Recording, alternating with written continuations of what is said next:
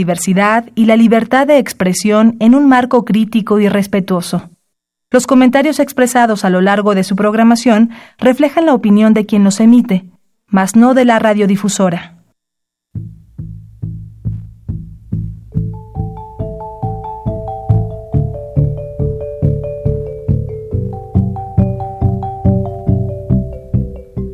Radio Universidad Nacional y la Facultad de Economía presentan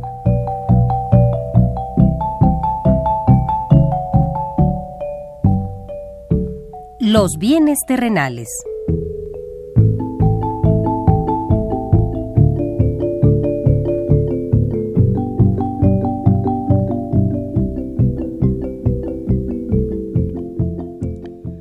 Bienvenidos a este espacio radiofónico de la Facultad de Economía de la UNAM. Como cada semana, estamos aquí con ustedes para reflexionar sobre un tema interesante relacionado con la economía, la política, la cultura y las cuestiones sociales. En nuestra mesa de análisis participan destacados especialistas, quienes nos acompañan hoy en este estudio. Y como siempre, le invitamos a participar en este programa a través de sus llamadas telefónicas. Para nosotros es un gusto saber que usted desde su casa, desde su oficina o en el lugar donde se encuentre, se interesa en el tema que tratamos. Nuestro número 5536 8989. Repito con mucho gusto, 5536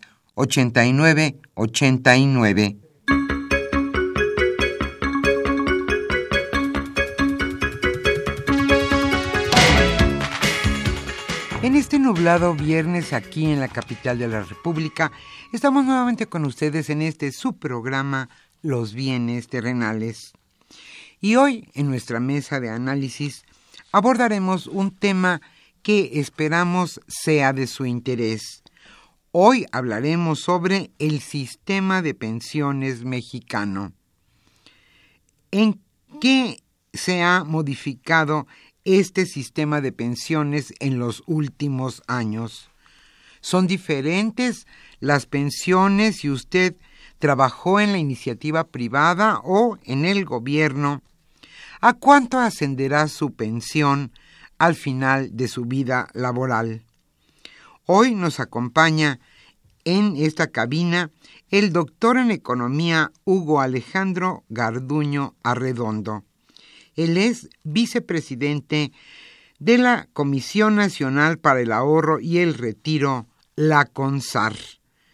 Él charlará con Alejandro Pérez Pascual sobre este, desde luego, importante tema de la agenda nacional, el sistema de pensiones en México.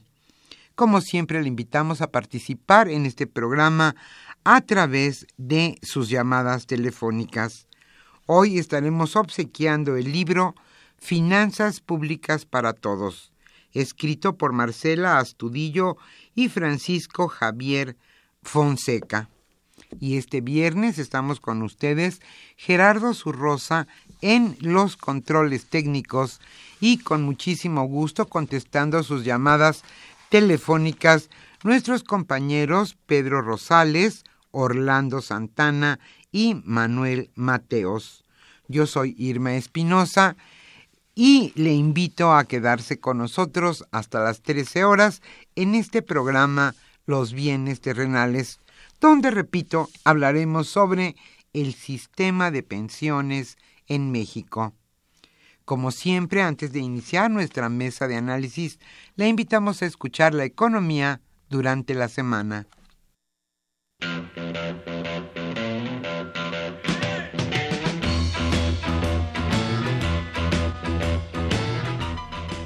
La economía durante la semana.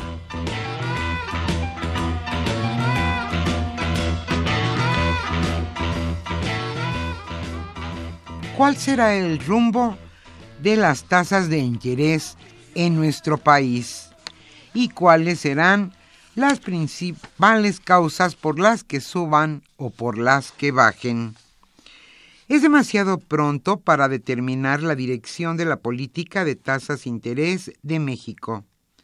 Esto de acuerdo con el subgobernador del Banco Central Mexicano, Javier Guzmán. Si las autoridades suben o bajan las tasas de interés, esto dependerá de eventos como el resultado de las negociaciones del Tratado de Libre Comercio y también de las elecciones presidenciales del país el próximo año, y de cómo estos eventos impactarán al tipo de cambio. El subgobernador del Banco de México señaló que es muy difícil decir con certeza hacia dónde se dirigirán las tasas de interés. Y dadas las características de algunos de estos eventos, en particular la renegociación del Tratado de Libre Comercio y también, desde luego, el proceso electoral en nuestro país, hay riesgos para el tipo de cambio y también para la inflación.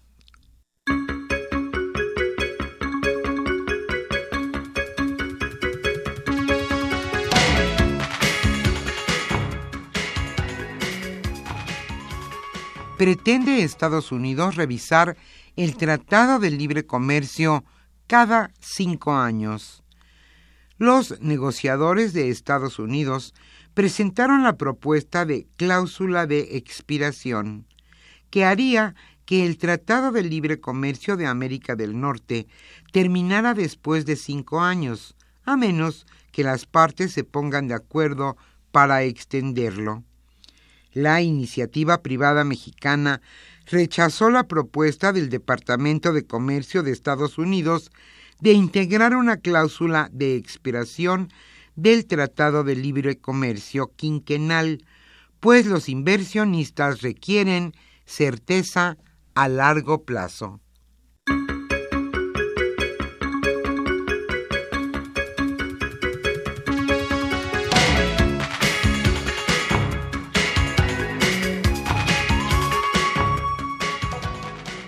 La iniciativa privada presenta su código de ética.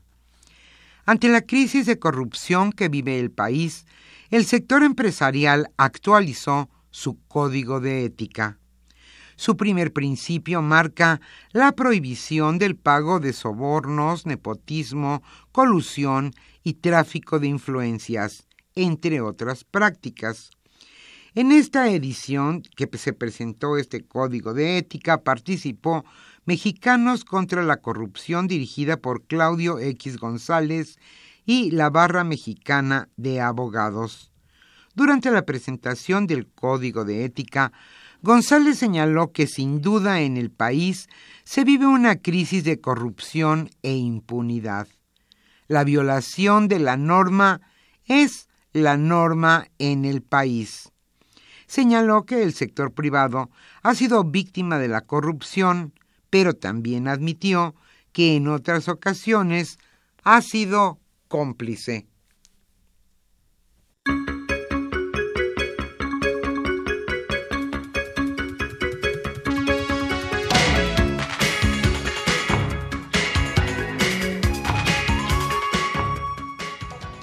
Ante la renegociación del Tratado de Libre Comercio, Enrique Peña Nieto y Justin Trudeau solicitaron negociar, no amagar.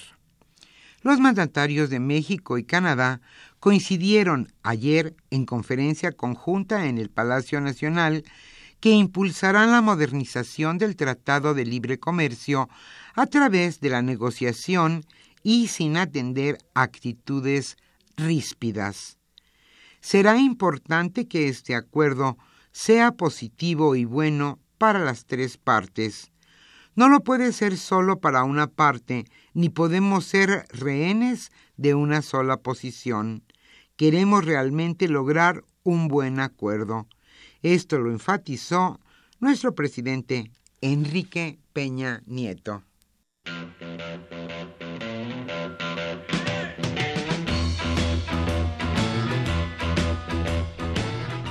El tema de hoy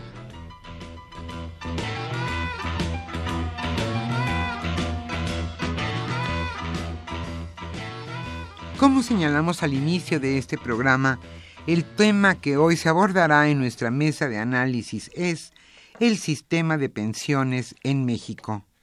Hoy Alejandro Pérez Pascual charlará con Hugo Alejandro Garduño Arredondo. Él es doctor en economía y vicepresidente financiero de la Comisión Nacional para el Ahorro y el Retiro, la CONSAR. El tema es sin duda importante en la agenda nacional y seguramente le interesará a usted, amable Radio Escucha, el sistema de pensiones mexicano. Ese es nuestro tema hoy. Y como siempre le invitamos a participar en este programa a través de sus llamadas telefónicas. Hoy estaremos obsequiando el libro Finanzas Públicas para Todos, escrito por Marcela Astudillo y Francisco Javier Fonseca.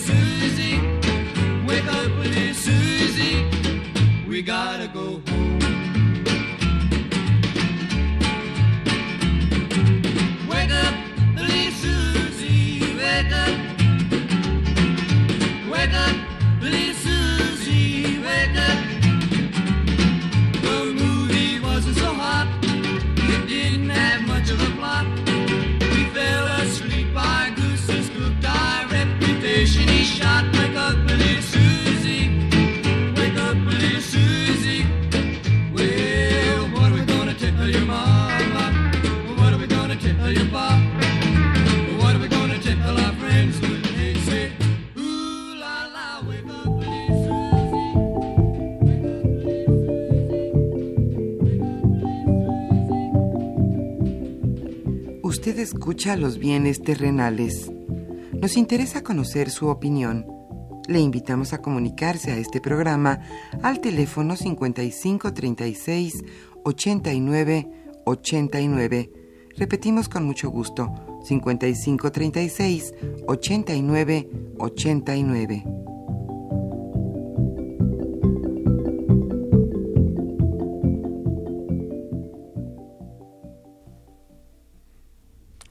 Muy buenas tardes, estimados radioescuchas de los bienes terrenales, programa radiofónico de la Facultad de Economía de nuestra Universidad Nacional Autónoma de México. Este viernes, como todos los viernes a esta hora, eh, nos permitimos eh, llegar hasta ustedes para comentar, debatir, informar sobre algún tema de interés económico y político social en términos eh, generales. Como ya habrán ustedes escuchado, hoy nuestro tema es eh, el sistema de pensiones mexicano.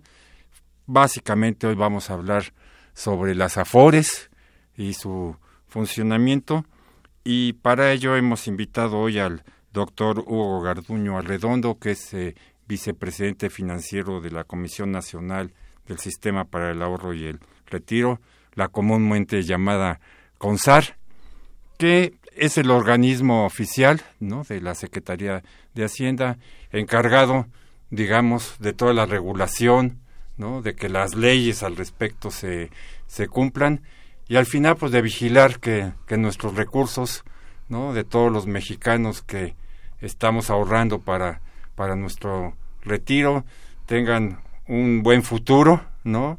altos rendimientos, ¿no? que es lo que todos este, eh, quisiéramos eh, como tal. Eh, este es entonces el, tema que vamos hoy a, platicar con el doctor Garduño.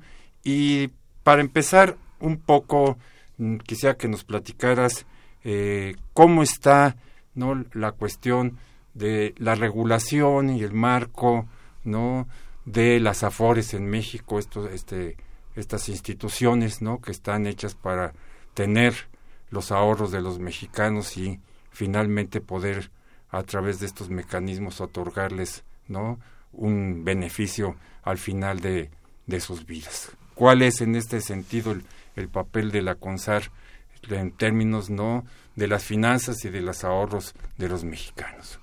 Claro que sí, Alejandro. De entrada, eh, agradecer mucho la invitación a este programa. Me da mucho gusto poder compartir estas ideas contigo y con tus eh, radioescuchas. En efecto, eh, la CONSAR, eh, la Comisión Nacional del Sistema de Oro para el Retiro, es esta comisión que se encarga tanto de la regulación como de la supervisión de las AFORES. Las AFORES son estas entidades del sistema financiero mexicano que tienen eh, como mandato administrar los recursos para el retiro de los trabajadores. Y en efecto nosotros nos encargamos tanto de eh, desarrollar la regulación que les aplica y supervisar que la cumplan. Eh, en términos eh, financieros, como tú conoces, esta administración de los recursos de los trabajadores, lo que hacen las AFORES es obtener todas las aportaciones de los trabajadores, ¿no? Parte de tu salario se va a tu cuenta individual si formas parte de este sistema. Y todos esos recursos, las AFORES tienen la responsabilidad de administrarlos y administrarlos correctamente. Y esa administración implica que van a utilizar esos recursos, los van a invertir en el sistema financiero, esperando obtener buenos rendimientos y esos rendimientos eventualmente se acumularán en las cuentas de los trabajadores que cuando llegue el momento de su retiro eh, tendrán recursos eh, que, habrán sido generados de dos fuentes, sus propias aportaciones y todos los rendimientos que generan las inversiones que hacen las AFORES. Eh, en términos generales, lo que busca la regulación son dos cosas. El primero de ellos es, hay dos objetivos importantes eh, relativos a la inversión que hacen las AFORES. El primero de ellos que establece la regulación es la ley, que el régimen de inversión, es decir, las reglas con las que cuentan las AFORES para invertir. El objetivo principal es que asegurar los ahorros para el retiro de los trabajadores y que obtengan buenos rendimientos, que tengan seguridad y rendimientos. Ese es el, objetivo principal. Y un objetivo adicional de la inversión es poder generar este un mercado, desarrollar un mercado de inversiones de largo plazo en México. Entonces tenemos este estos dos objetivos, este objetivo doble.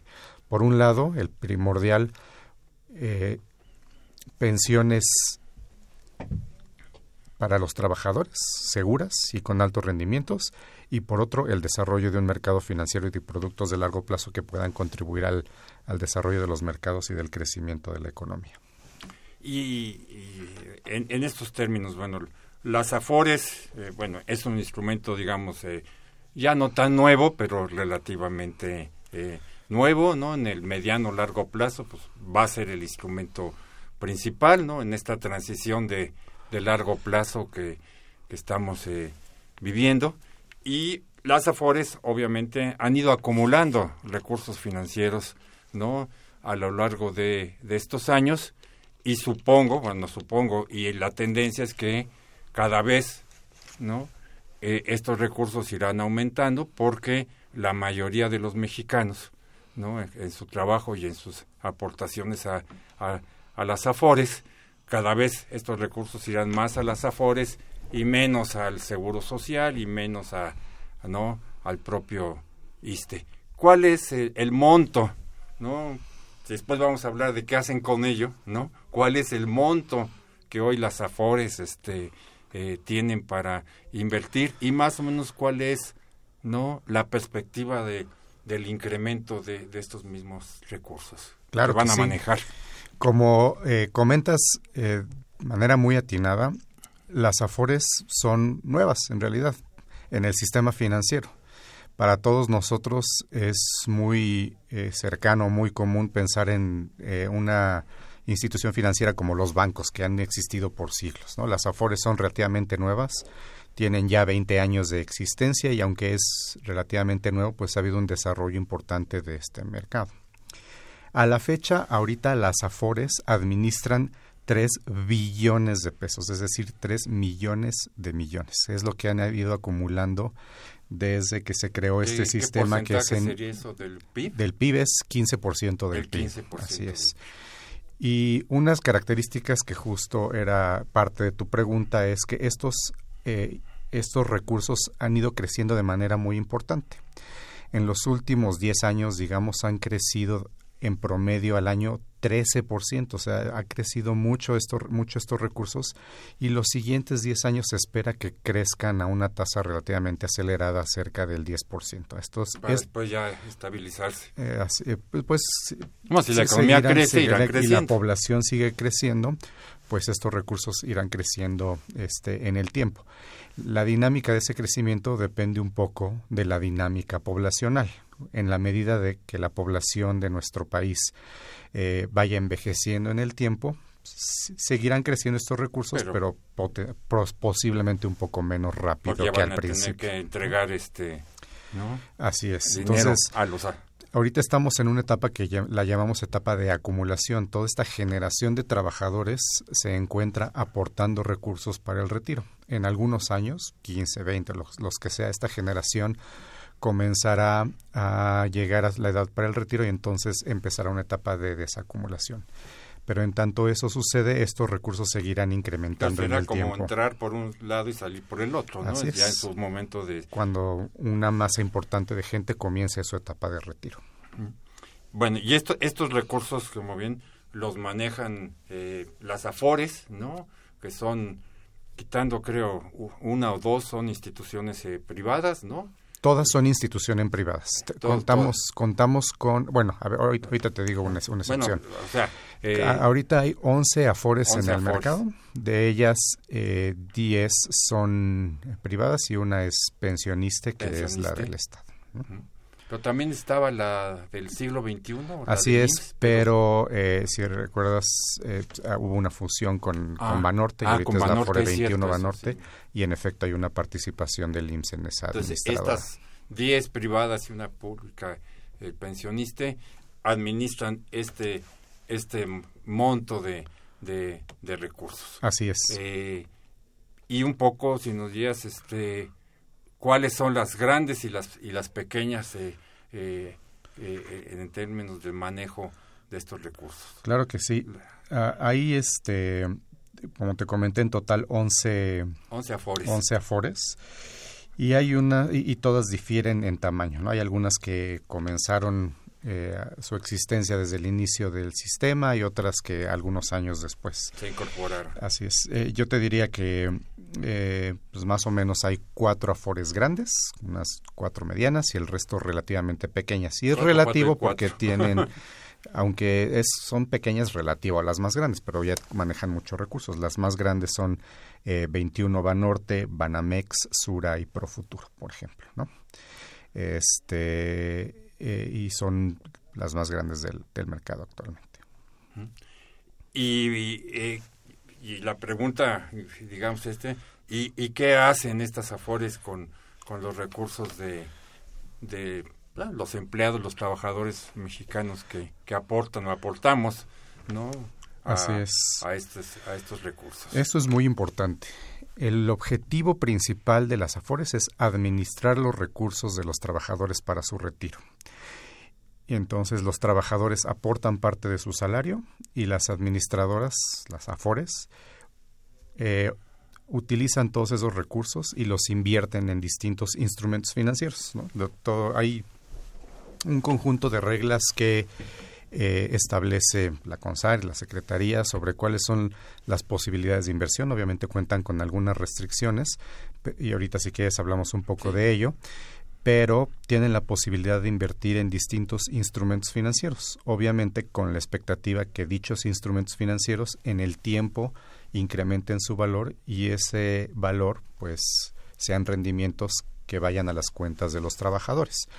¿Qué tipos de instrumentos financieros? Pues, por ejemplo, eh, deuda gubernamental, ¿no? los bonos, CETES, etcétera, acciones, este, deuda corporativa. Eh, hay otros nuestro público qué es eso de deuda corporativa. Así Yo sí sé, pero ellos a lo mejor no. Pues, básicamente una empresa pensemos en una empresa privada, ¿no? Y esa empresa privada, pues típicamente necesita recursos para su operación. A veces los dueños de la empresa, pues originalmente cuando abren la empresa, ponen recursos y empieza a operar, ¿no?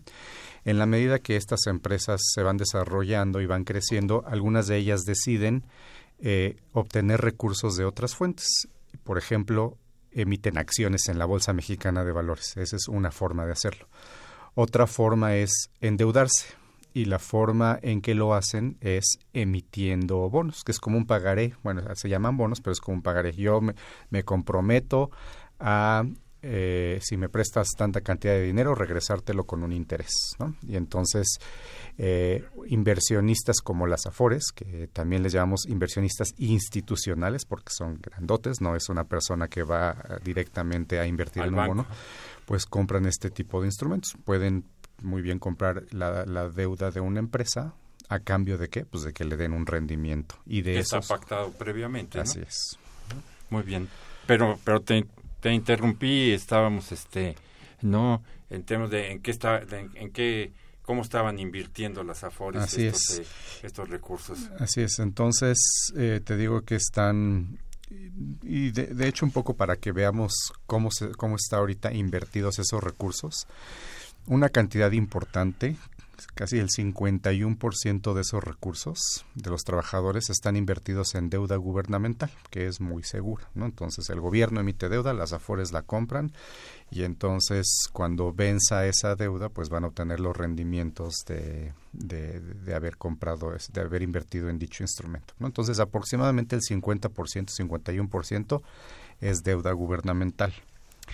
Eh, aproximadamente el 20% es deuda privada. O sea, si el gobierno emite deuda, pues también las empresas, justo como, lo expliqué. hace un momento. Y aproximadamente el 20% está en acciones, tanto en acciones mexicanas como en acciones extranjeras. Así es. ya es capital de riesgo. Así es. Para que toquemos esa parte, ¿no? Así es correcto. De hecho, un punto, qué bueno que tocas ese punto. Eh, en general, todos los instrumentos financieros tienen cierto nivel de riesgo. Pero la razón por la cual no solamente las AFORES, sino cualquier persona que participa en el sistema financiero los adquiere porque aun cuando va a enfrentarse a cierto tipo de riesgo, espera también a cambio de eso un rendimiento y un rendimiento que esperemos que sea relativamente alto. ¿no? Por eso eh, hay muchos participantes en el mercado financiero, porque si bien están dispuestos a tomar un riesgo, este, también lo hacen porque quieren obtener un rendimiento a cambio de, ese riesgo en particular.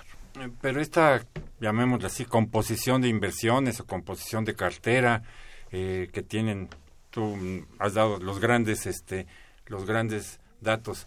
Cada Afore eh, define qué tanta deuda gubernamental, qué tanta obligaciones este, corporativas y qué tanto capital de de riesgo o hay reglas ¿no? que los obligan y dentro de estas reglas ellos se, se manejan. Es justo eso, como lo comentas. Eh, nosotros en la comisión establecemos lo que se denomina el régimen de inversión de las AFORES. ¿no? ¿Y eso qué es? Es el conjunto de reglas eh, a las cuales se tienen que ceñir para invertir. ¿no? Entonces, ese régimen de inversión incluye algunos límites. ¿no? Por ejemplo, eh, en, en acciones, eh, dependiendo... Es lo más riesgoso. Es, una de las cosas riesgosas, entonces no, no les permitimos que tengan toda su cartera en acciones, por ejemplo. ¿no? Entonces sí existe un conjunto de reglas que les impone ciertos límites de inversión.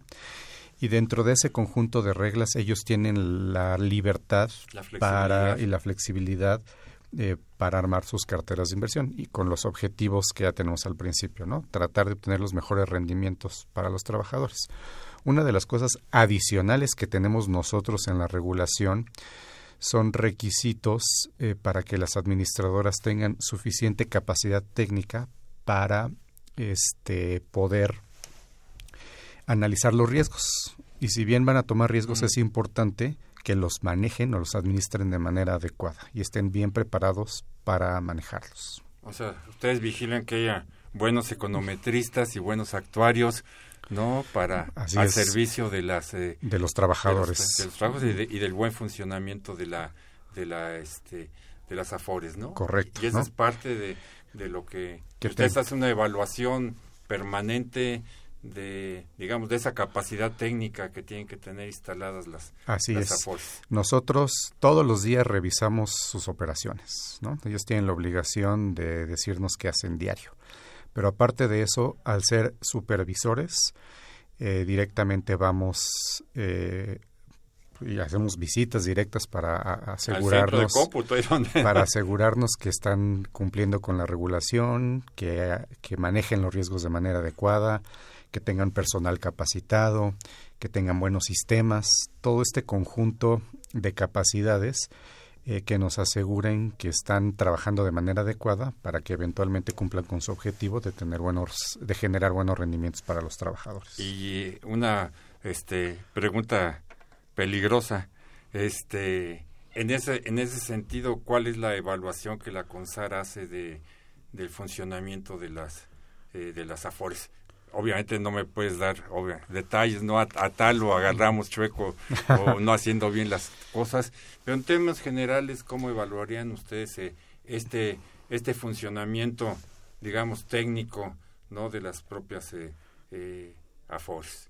hacer una perspectiva muy general porque evidentemente a las cosas particulares no no es este el lugar no ni remotamente. Sí por supuesto. Yo eh, lo que te diría en este caso es como ya comenté es un sistema relativamente joven 20 años pero también es un sistema que ha crecido mucho y se ha desarrollado mucho tenemos 11 afores y lo que hemos observado a lo largo de estos 20 años es que han invertido en, desarrollar más y mejores capacidades. Se han sofisticado mucho en el tiempo. Al principio, obviamente, pues por cuestiones eh, evidentes, cuando inicia un nuevo sistema hay muchas cosas que tienes que, ir, ajustando. pero las AFORES han sido uno de los principales eh, actores en el sistema financiero. ¿no? la existencia de las AFORES ha permitido que se desarrollen muchas, muchas cosas en el mercado financiero. Por ejemplo, hace 20 años la deuda gubernamental denominada en pesos, CETES y cosas, era de muy corto plazo. Había CETES de 28 días, etcétera, de un año. A lo largo de estos 20 años, ahora ya hay deuda gubernamental de 5, 10, 20, 30 años y eso también, la existencia de este sistema ha contribuido a ello, a que haya inversionistas grandes, institucionales, que tengan interés en este tipo de instrumentos. ¿Qué otra cosa a lo largo del tiempo se ha desarrollado? Ha habido cosas innovadoras en el sistema financiero. Eh, ahorita a lo mejor hay unos tipos de instrumentos que probablemente no todo el mundo conozca, pero son los voy a, los voy a decir. Unos se llaman, por ejemplo, secades, otros se llaman fibras, que es básicamente ciertos tipos de instrumentos que permiten inversión, por ejemplo, en infraestructura, en, este, en bienes raíces, etcétera. Entonces, eh, las AFORES han permitido un desarrollo muy importante del sistema financiero y eso ha estado asociado. Por largo plazo. Así es, y eso ha, sido, ha, estado asociado a que en estos 20 años han desarrollado buenas capacidades. Dicho eso, lo que yo te decía es que pues nuestra labor en la CONSAR es asegurarnos que esas capacidades se sigan mejorando. Obviamente, si hubiera eh, cualquier eh, falta regulatoria, pues nosotros estamos ahí para asegurarnos de que no pase, ¿no? Y si pasa, se, este, se sancione. Pero a lo largo de los años yo te diría que es un sistema eh, que ha crecido mucho, se ha desarrollado, las administradoras se han sofisticado eh, y tienen y han generado buenos rendimientos en estos últimos 20 años. ¿no? ustedes que, le dan seguimiento, como tú dices, con un capital de, inversión creciente, ¿no? yo me imagino que las Afores son ya hoy pues seguramente casi el primer ahorrador del país, ¿no? En ese inversor de en el, país, ¿no? Que ya captan más que el resto del, del ahorro, por lo menos el ahorro de ventanilla eh, en bancos, y, además de que comentaras esta parte, digo, eh, porque una, una de las preocupaciones de, ahora sí que de los usuarios, ¿no? Es, ¿y cómo van los intereses, ¿no? ¿Y qué tanto me está dando mi afore? Y si me voy a cambiar porque esta da más y la otra da, da, menos. También he entendido que las afores pues no se pueden, no se pueden salirse, ¿no? Del marco de la tasa de interés, ¿no? Que, que, que, se genera ¿no? en el país y que bueno en los últimos años no ha sido una tasa de interés pues relativamente muy cercana a la inflación no como tal. Entonces en ese aspecto cómo ven ustedes el desarrollo de los rendimientos que están generando las afores por supuesto. A ver el, el primer comentario que yo te haría es en estos 20 años eh, como ya comenté se han acumulado 3 billones de pesos. De esos 3 billones de pesos, el 45%, es como 1.4 billones de pesos, está asociado a los rendimientos que se generaron durante esos 20 años. Entonces, una parte muy importante, casi la mitad, de todo lo que tiene ahorita el sistema, lo tiene gracias a que se generaron rendimientos. ¿no? Entonces, o sea, son intereses que siguen ahí, acumulados. Se, se, pagarán hasta hasta el final. Exactamente. Digo, una de las ventajas eh, de este tipo de sistemas es que todos los rendimientos se acumulan, se van acumulando, acumulando, acumulando y obviamente... Para decirlo así esquemáticamente, la mitad de eso han sido aportaciones y la otra mitad ya son intereses que han rendido así las aportaciones. rendimientos. Correcto. Eh, entonces, históricamente, eso es lo que ha pasado. Por ejemplo, si quisiéramos ver el rendimiento eh, en, el último, en los últimos, eh, digamos, dos años, ¿no? En promedio, aproximadamente, las AFORES han tenido un rendimiento aproximadamente desde, el 6%. ¿no? Eh, aquí es muy importante, por ejemplo, que los ahorradores, cuando vayan a elegir a qué Afore eh, incorporarse, pues sí vean cuál ha sido su desempeño, ¿no? No solamente los rendimientos que han dado en el muy corto plazo, sino los que han dado en el largo plazo, porque este es un ahorro de largo plazo, ¿no? No es un ahorro que vas a sacar al otro día, es un ahorro que va a ser para tu retiro y es importante que todos estos rendimientos acumulen para tu pensión al momento del retiro. Una de las funciones de, la CONSAR como ustedes es hacer públicos estos rendimientos, ¿no? Así es. Entiendo, ¿no? Claro que sí. Entonces ustedes pueden verlos en, este, en la página de la CONSAR, pero también es importante decir que las AFORES tienen la obligación de dar esta información en los estados de cuenta que envían a los trabajadores. Eh, no solamente ellos, sí tienen que dar esa información cada vez que, tienen estos estados de cuenta. Y yo invitaría a todos los ahorradores que analicen bien sus estados de cuenta, que hay mucha información muy útil eh, en el mismo estado de cuenta. En el mismo estado de cuenta. Pero más ya, ahora sí como, como, como microusuario, pero a veces te plantean la de corto plazo y no la de largo plazo, ¿no?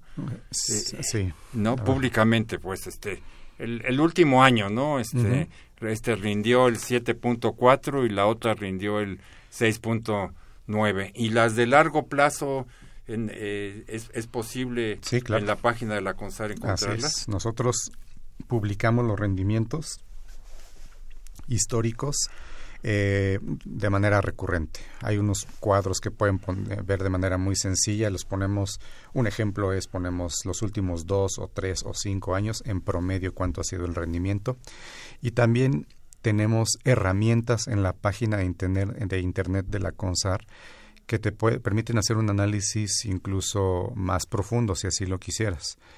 Eh, de hecho, aprovechando eh, la, el, espacio, el espacio y que estamos en, no, informando a los radioescuchas. A los radioescuchas y a los estudiantes, dentro de tu radioescucha, a los estudiantes que estén interesados y están en la escuela y quieren sacar más datos, tenemos herramientas para que puedan este, bajar datos, analizarlos, etcétera. Pero para los ahorradores en particular también están todas ellas disponibles para que puedan comparar este eh, rendimientos y eh, pues no solamente los rendimientos sino situaciones o características adicionales de las afores no están los rendimientos pero también hay que ver cuánto cobran de comisiones y qué tan buenos son sus servicios al cliente no yo un paquete, es un paquete importante de cosas que vale la pena que los trabajadores analicen cuando tomen su decisión.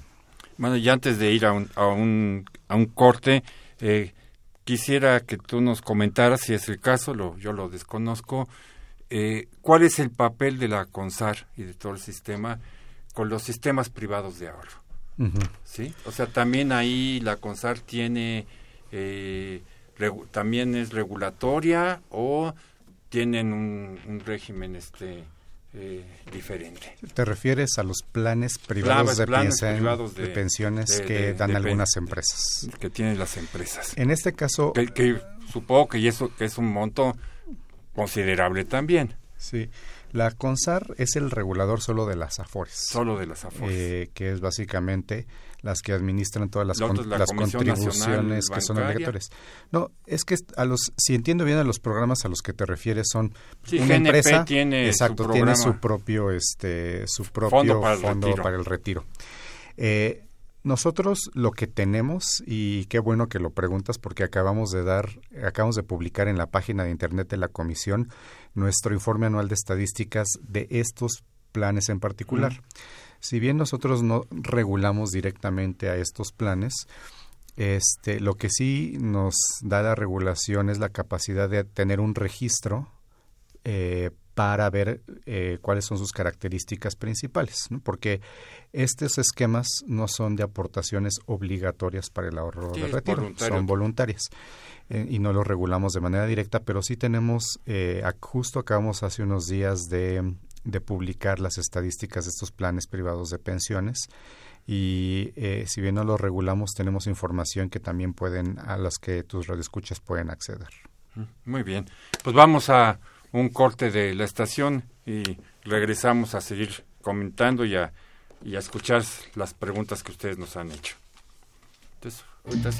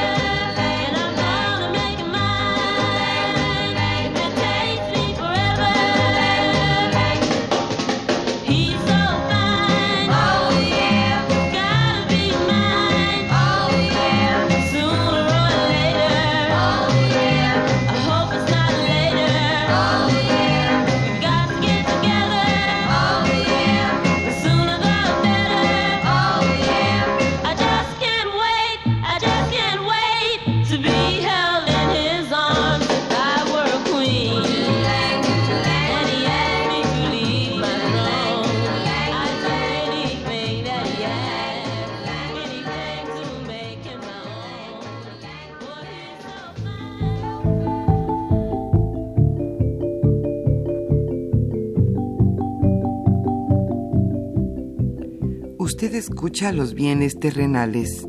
Nos interesa conocer su opinión. Le invitamos a comunicarse a este programa al teléfono 5536 89 89. Repetimos con mucho gusto, 5536 89 89.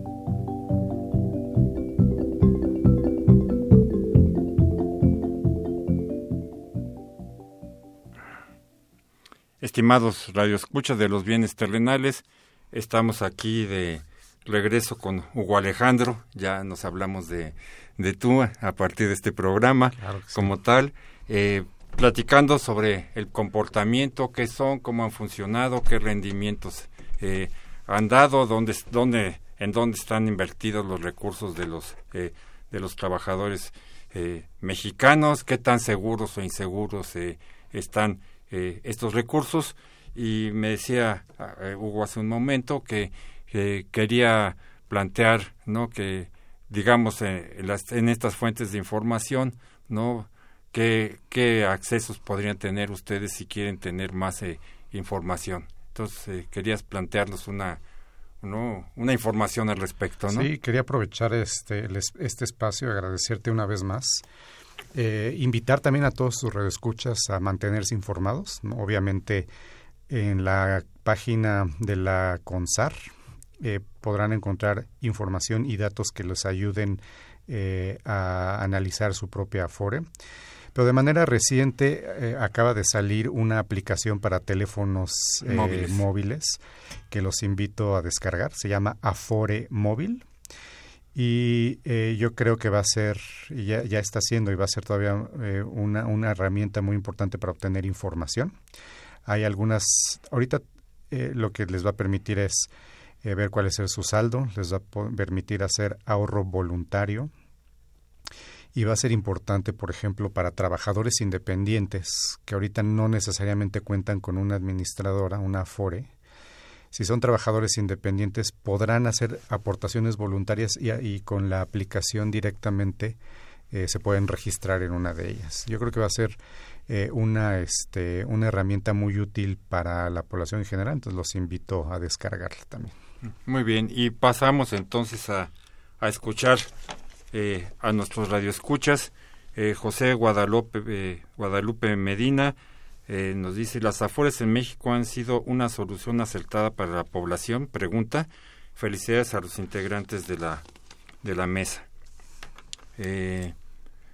Leonda Daniel Casas Romero, ¿existe alguna forma de incrementar la pensión que ya se da? Tengo seis años, eh, tengo 16 años de, aportando a mi pensión. Josefina Cruz, las administradoras del sistema de pensión están muy mal. Las administradoras de, estas afores son las ganadoras y que cobran comisiones eh, por, por, por manejo de cuenta. Los jóvenes ya no podrán tener acceso al, retiro digno, plantea eh, Josefina Cruz. Raúl Vita Retana, eh, Horta Retana, perdón, ¿dónde puedo acudir para ponerme al tanto de mi situación en la FORE? Eh, el señor eh, Ruiz, saludos al programa y felicidades. Eh, Benito Díaz, ¿qué plan de pensiones era mejor, el anterior o el modelo actual? Rodolfo Salgado de Coacualco, ¿por qué pasan tantas mesas para poder entregar el dinero que se logra acumular en la FORE, tantos meses. O sea, ya el, el proceso cuando uno ya se, se, se va a jubilar. Eh, José Luis Rodríguez pide consejos para poder ahorrar más en, en la FORE y cómo obtener mayores rendimientos al momento del, del retiro. Yo creo que habemos varios millones de mexicanos que, que nos sumamos a pedir consejo al respecto. Antonio Luna comenta, yo no estoy de acuerdo con el funcionamiento que está en el programa. Deberían invertir en las ganancias para los trabajadores y no darle ganancia al gobierno. Felicidades al programa. Yo no puedo solicitar más información si coticé en el IMSS e ISTE. ¿Se, le, se, se respeta lo recaudado en ambos? La mala administración de bancos y gobiernos ha llegado afectándose a los trabajadores, ya que las comisiones disminuyen lo recaudado. Este comentario nos lo hace eh, eh, Mariana Pérez de Atizapán de Zaragoza. Manuel Munguía de Iztapalapa se ha abusado de, de lo ahorrado por los trabajadores en las AFORES. El sistema de pensión mexicano se copió del sistema chileno. ¿Cuáles son las eh, referencias. Saludos al programa. Erasto Juárez, ¿por qué le dan oportunidad a las, a las personas del Seguro Social para que, que cotizaban ahí para poder integrarse a las AFORES? Cristina Nolasco Gutiérrez de la delegación de Tlalpan. ¿Por qué no se permite que las personas que se quedaron en el décimo transitorio ahorren en las AFORES? Saludos, muy interesante el tema y Claudia Cabrera de Benito Juárez. Entré a trabajar hace cinco años y el patrón paga mi SAR al IMSS ¿qué tengo que hacer para elegir una Afore? Entonces, Hugo, yo no sé si... Sí, claro. Este, de, primero, antes que todo, quiero agradecer todas las preguntas al, a, tu radio escuchas y yo creo que son todas muy pertinentes. Y tenemos varios, eh, algunos mecanismos que les van a permitir obtener mayor información. Eh, si me permites, había algunas dudas primero de que no estaban muy seguros dónde obtener información, ¿no? Este, dónde, este, dónde están mis recursos, cómo, cómo veo en qué aforo estoy, etcétera.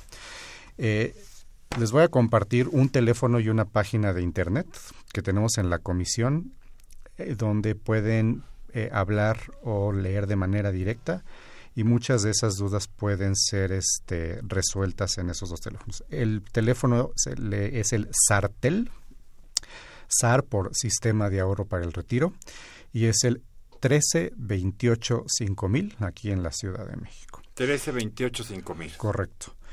Y la página de internet donde también tienen información y en esa misma página de internet van a encontrar la información del teléfono, tenemos un chat este, incluso también en la comisión tenemos, este, en las instalaciones de la comisión también tenemos eh, ejecutivos que los pueden ayudar si quieren ir directamente a la comisión.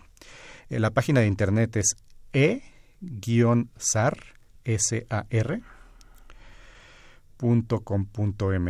Ahí pueden tener toda la información, eh, algunas de estas dudas que han salido.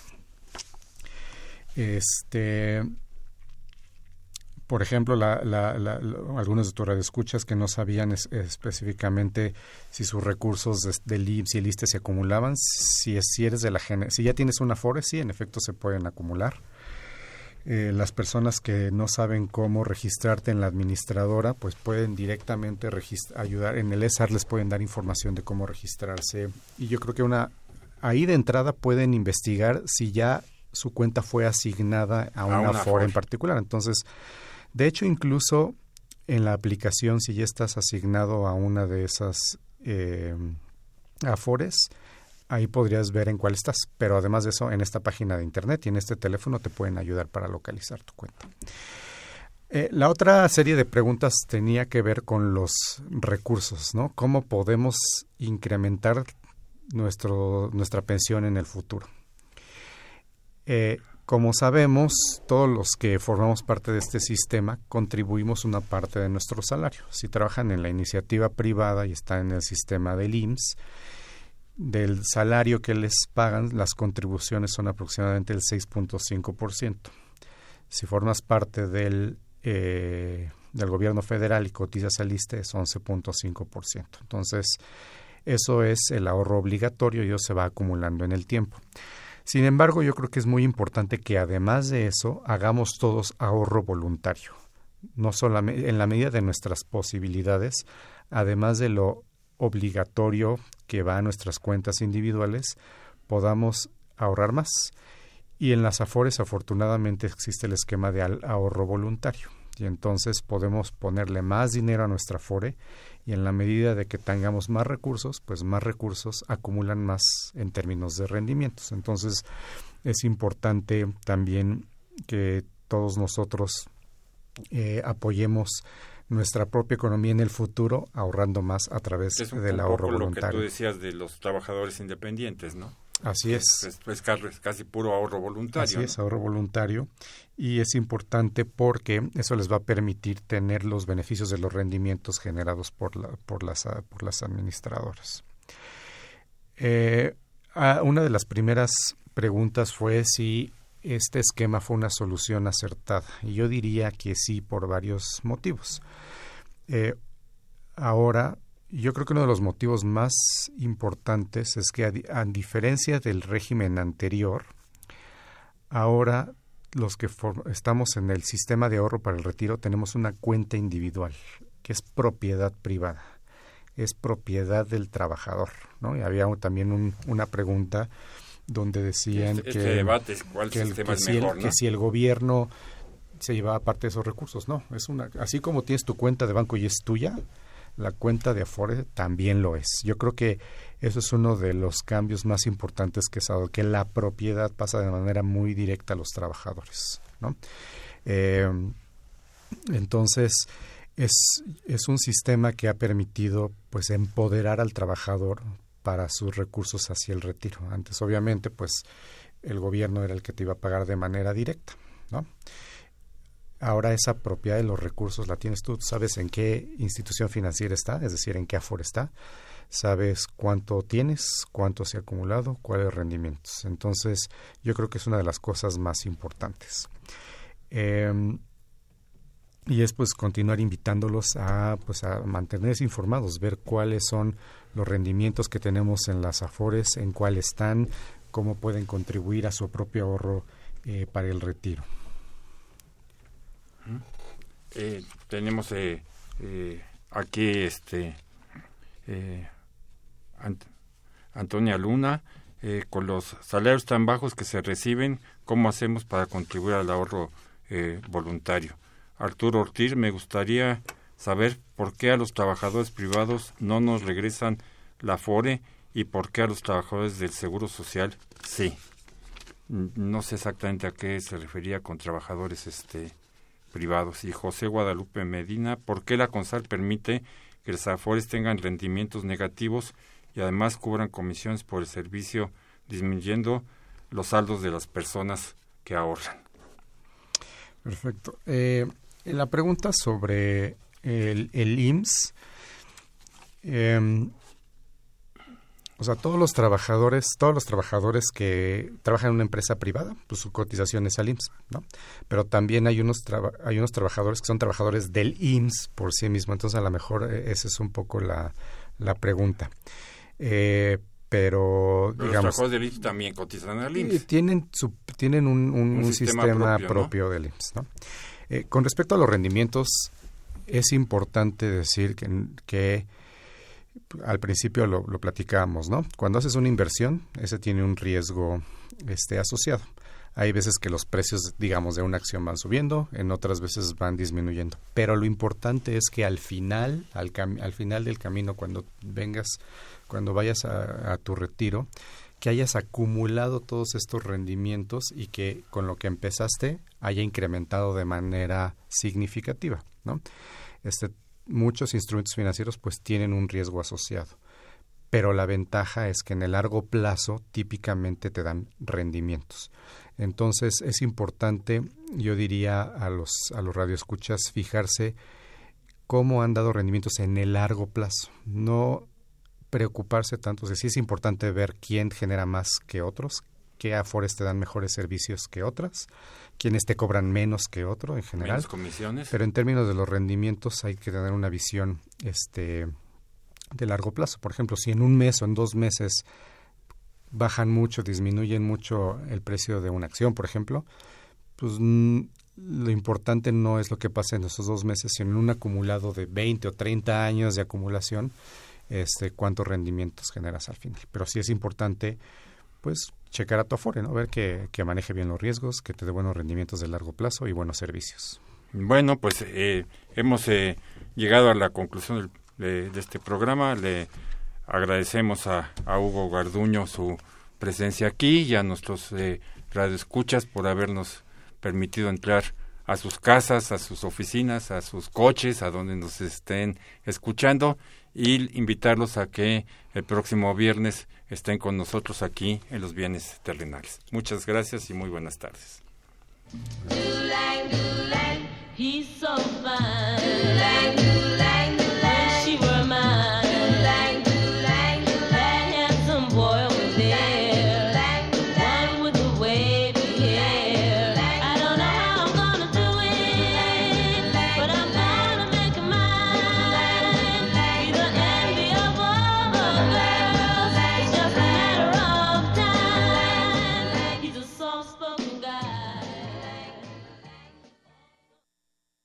Agradecemos su atención y participación en este programa a través de sus llamadas telefónicas y la invitamos la próxima semana a la misma hora en otro programa más de los bienes terrenales. La coordinación general fue de Carlos Javier Cabrera Adame, la coordinación académica de Aníbal Gutiérrez, Roberto Cabral, Alejandro Pérez Pascual, Rubén Antonio Miguel y Leonardo Lomelí Vanegas. En los controles técnicos, nuestro compañero Humberto Sánchez Castrejón y en la voz y producción su amiga Irma Espinosa, quien se despide de ustedes y le desea un agradable fin de semana.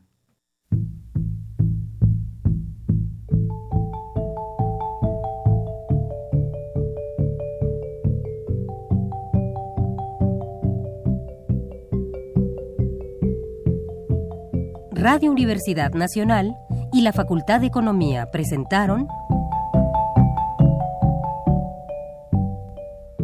Los bienes terrenales.